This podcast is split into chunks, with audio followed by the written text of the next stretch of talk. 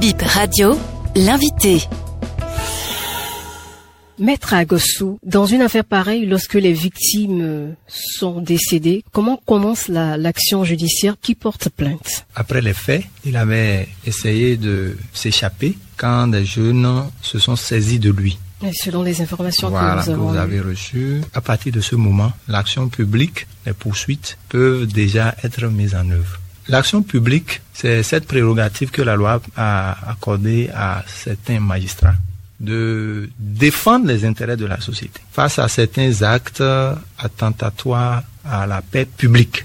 Ici, vous parlez, nous parlons de double homicide, plus précisément de double parricide. Il a mis fin à la vie de son père et de sa mère. Donc, à partir du moment où ces faits se sont produits, qu'il a été appréhendé et confié à la police, l'action publique peut être mise en mouvement sans que l'on ait besoin de déposer une plainte. Sur quoi table le juge pour décider de la condamnation ou de décider de d'interner une personne comme ça au, au terme d'un procès? Est-ce que c'est la violence de l'acte? Est-ce que euh, c'est autre chose qui pèse dans la balance? Déjà, euh, la préoccupation du juge, c'est de savoir si, un, l'intéressé est accessible à une condamnation pénale. Et quand on parle de condamnation pénale, c'est d'abord des débats. Voyez-vous, lorsque le juge d'instruction vous invite et que vous ne comprenez même pas ce que ça veut dire, quel est l'intérêt d'aller vous asseoir devant lui? Donc si vous ne parlez pas ou si vous tenez des propos qui ne tiennent pas la route. vous n'êtes pas capable de comprendre les questions, puisque le juge va vous poser des questions.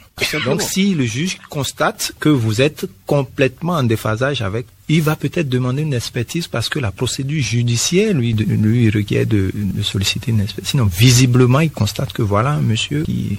C'est vrai qu'il y a, on, on a toujours l'inquiétude, mais est-ce qu'il ne simule pas? Comment ça se détermine? Déjà, il n'est pas aisé de simuler parfaitement un trouble mental. C'est les spécialistes qui le disent. Le juge peut déjà apprécier lui-même si l'intéressé est accessible. Mais en matière criminelle, surtout, la loi oblige qu'on ait des indices de trouble ou pas qu'il y ait une expertise psychiatrique, qu'il y ait une enquête sociale. Donc de toutes les façons, ça sera fait. Lorsque le procureur va être saisi de ce cas, sans doute, il va forcément réquisitionner un centre. Parce qu'on ne peut pas le mettre en prison. Il constitue en liberté déjà un danger. Dans le milieu carcéral, il sera doublement en danger. Donc, il va réquisitionner un centre qui va lui envoyer certainement des rapports, des rapports qui vont l'aider à étoffer son dossier ou saisir le juge d'instruction.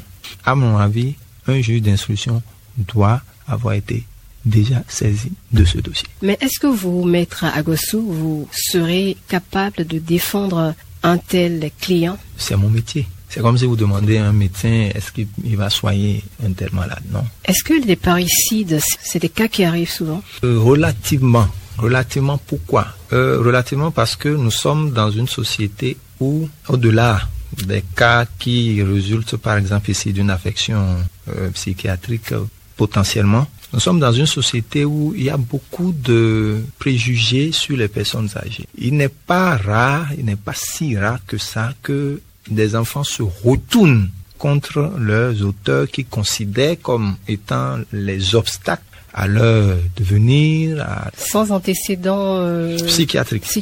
Absolument. Oui, il est, arrivé des cas où tous les enfants se sont entendus dans une concession pour exécuter leur mère. Pourquoi? Parce que ils considèrent qu'elle est sorcière. Dans ces cas-là où il y a ces antécédents psychiatriques, euh, qu'est-ce que la loi prévoit comme peine? Euh, la loi prévoit que la loi béninoise prévoit que en cas de parricide, en cas de de- d'homicide euh, prémédité, la peine c'est une réclusion criminelle euh, à perpétuité. Alors dans la pratique même, quand il s'agit de parricide, parce que le parricide est une forme d'homicide, c'est-à-dire lorsque l'auteur, de l'objet ou la personne, le sujet plutôt de, du meurtre est un parent, qu'on parle de parricide. Alors, dans le traitement judiciaire, on est plus sévère avec les parents. Parce que Parce qu'on se dit qu'il n'est pas normal que vous ôtiez la vie à celui qui vous l'a donné.